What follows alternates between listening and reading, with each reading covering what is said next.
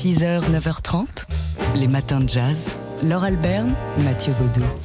Ce week-end a été mise en ligne sur la plateforme Amazon Prime la série The Underground Railroad. 10 épisodes pour plonger dans l'univers du roman de Colson Whitehead qui avait reçu le, le prix Pulitzer au moment de, de, sa sortie.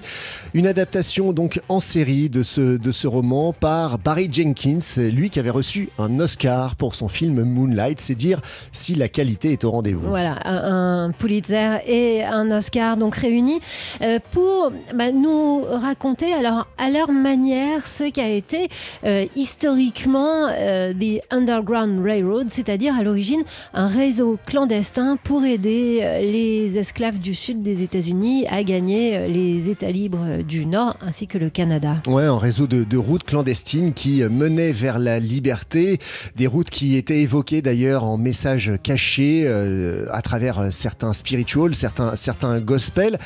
Ce n'était pas véritablement des, lignes de chemin de fer, contrairement à ce que le nom Underground Railroad peut, peut suggérer, mais dans ce livre et dans cette série, eh bien, ça a été concrétisé par euh, l'imaginaire et par euh, un véritable chemin de fer souterrain. Et chaque euh, station correspond à un aspect différent du racisme, de la violence, de la ségrégation. Euh, 10 épisodes pour le moment hein, sur la plateforme Amazon Prime. Barry Jenkins explique, a expliqué à la presse en présentant ces épisodes qu'il ne lui avait pas échappé qu'environ 50 ans après le génocide qui a mis en péril l'avenir de ses ancêtres, Steven Spielberg a réalisé la liste de Schindler, qu'environ 50 ans après la fin du génocide perpétré par euh, ses ancêtres, euh, à lui, euh, à Barry Jenkins, D.W. Griffiths a donné naissance à naissance d'une nation. Donc lui, voilà, donne, revient sur le passé de la communauté africaine-américaine avec cette série, donc, qui est désormais disponible. Ça s'appelle The Underground Railroad de Barry Jenkins, d'après le livre de Colson Whitehead. 6h, 9h30, les matins de jazz sur TSF Jazz. Et voici Joséphine, oui, le lieutenant Joséphine Baker, qui rapporte d'une tournée en Égypte un chèque de 4 millions et demi de francs destiné à la résistance.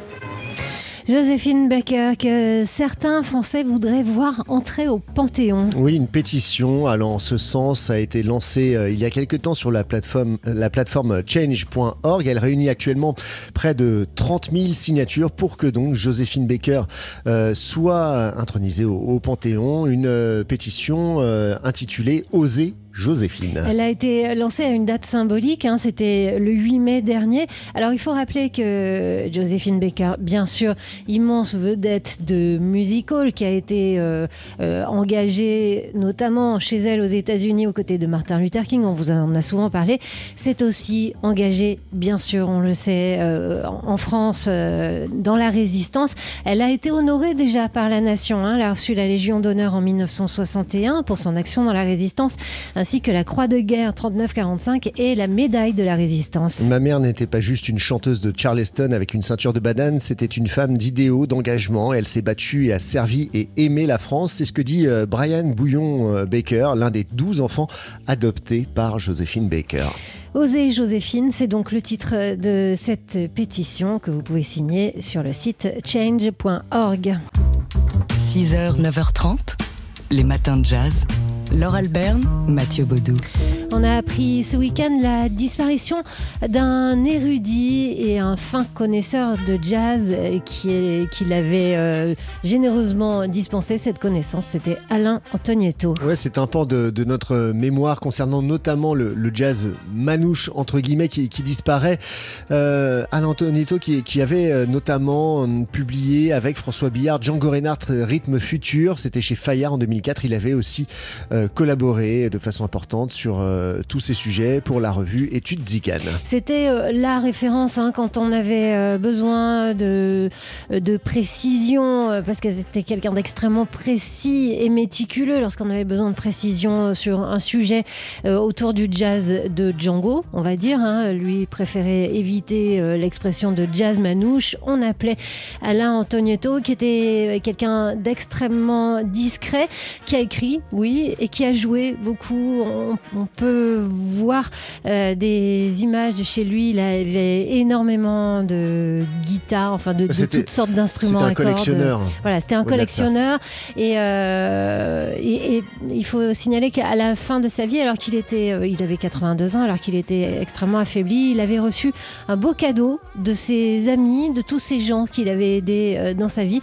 Et c'était une petite guitare en termes de, euh, mensuration, mais pas en termes de qualité, euh, faite pour lui par un luthier et parmi euh, bah, bah, tous ses amis. Il y avait notamment Thomas Dutronc ou Bruno Guermont-Pré, que vous connaissez bien sur cette antenne, qui avait participé donc pour le rendre heureux pour ces derniers jours. Voilà, on voulait rendre hommage ce matin à Alain Antonietto pour tout ce qu'il nous a apporté et sa mémoire continue, elle, de vivre.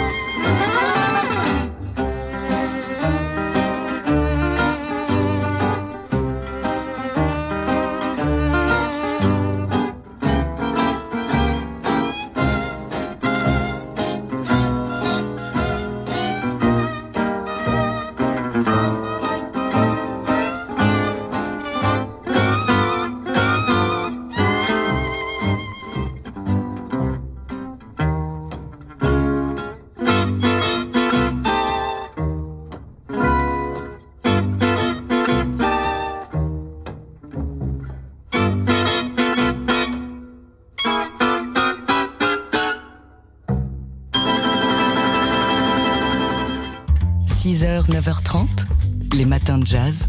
Laure Alberne, Mathieu Baudou.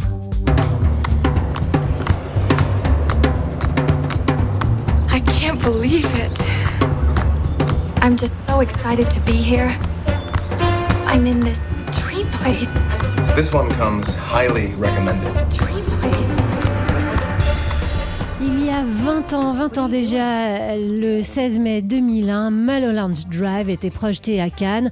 C'était la première projection mondiale pour ce film de David Lynch qui continue de passionner et d'intriguer. Ouais, comme beaucoup de films de David Lynch, euh, Mulholland Drive divise entre ceux qui voudraient tout comprendre et qui ne supportent pas d'être perdus, et puis ceux qui au contraire plongent volontiers dans les méandres d'un récit éclaté. Alors si on devait résumer Mulholland Drive, quelle ambition On pourrait parler d'une histoire d'amour entre la brune Laura Dern et la blonde Naomi Watts, euh, et puis une histoire de rêve de gloire brisée aussi par l'ogre hollywoodien. 20 ans après, en tout cas, Mulholland Drive est de devenu un objet culte. Et notamment grâce aux, avancées technologiques de l'époque, euh, comme nous l'explique Alex Cadieux, il est rédacteur en chef adjoint du magazine SoFilm. Le film sort au moment où les DVD euh, arrivent en masse, euh, à peu près, disons. Donc en fait, c'est un film qui va bénéficier de ce phénomène parce qu'il va pouvoir être vu, revu et encore revu et disséqué à l'os. Donc en fait, ce film-là va, bénéficier de ça, un peu comme Eyes Wide Shut de Kubrick d'ailleurs. C'est un peu les, un peu les deux films qui vont, qui vont bénéficier de, de l'arrivée des DVD et de la possibilité de revoir les films un peu à l'infini comme ça, de manière bien plus pratique qu'en VHS. Euh, et puis ensuite, euh, et la raison pour laquelle c'est probablement le plus grand Lynch et l'un des, l'un des plus grands films de, du début du, du 21e siècle, c'est que c'est un film qui peut se revoir à l'infini. Et à chaque fois, à chaque revision, euh, on peut le voir 10 fois, 20 fois, on trouve de nouvelles choses euh, et, on a, euh, et on a de nouvelles portes d'entrée, on a de nouveaux indices. C'est comme un labyrinthe. Et donc, en fait, il y a, y, a, y a une impossibilité de se lasser avec Mulholland Drive. Alors, il y a des gens qui restent en dehors de labyrinthe et puis il y en a qui décident de rentrer. Et là, euh, bah, le, le culte grandit parce qu'il ne cesse, le labyrinthe ne cesse de, se démultiplier. Euh, donc je pense que ça, ça, tient beaucoup à ça.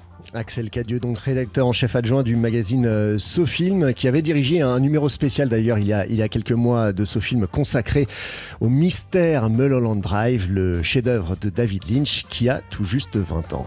6h, 9h30, les matins de jazz. Laure Alberne, Mathieu Baudou. Alors c'est une chose qu'on fait rarement, mais on sait qu'on a tout à gagner à tirer des enseignements du passé. C'est ce que propose ce midi une conférence en ligne sur la chaîne YouTube du Musée de l'Homme. Une conférence gratuite et accessible donc en ligne sur les traces de l'or blanc. C'est le titre de cette conférence animée par Charlène Bouchot qui est archéobotaniste et chargée de recherche au CNRS. Une conférence qui propose donc de parcourir le voyage du coton de l'Antiquité jusqu'à nos jours. Alors le coton dans notre imaginaire, c'est un symbole de douceur, de délicatesse, de robustesse aussi associé euh, notamment aux États-Unis avec euh, l'impérialisme du blue jean. Cependant, il cache une autre histoire qui est moins reluisante, celle des champs de coton du sud des États-Unis, bien sûr, où travaillaient les esclaves, mais également aujourd'hui celle de la mondialisation et d'un désastre écologique. Et euh, Charlène Bouchot euh, se propose de, se baser sur l'analyse de découvertes archéologiques. C'est son domaine, euh, principalement constitué de fragments textiles et de graines, et puis des textes anciens aussi. Ouais, tout ça met en lumière des, conditions de culture éloignées de nos représentations actuelles, montrant que le coton peut être une culture durable.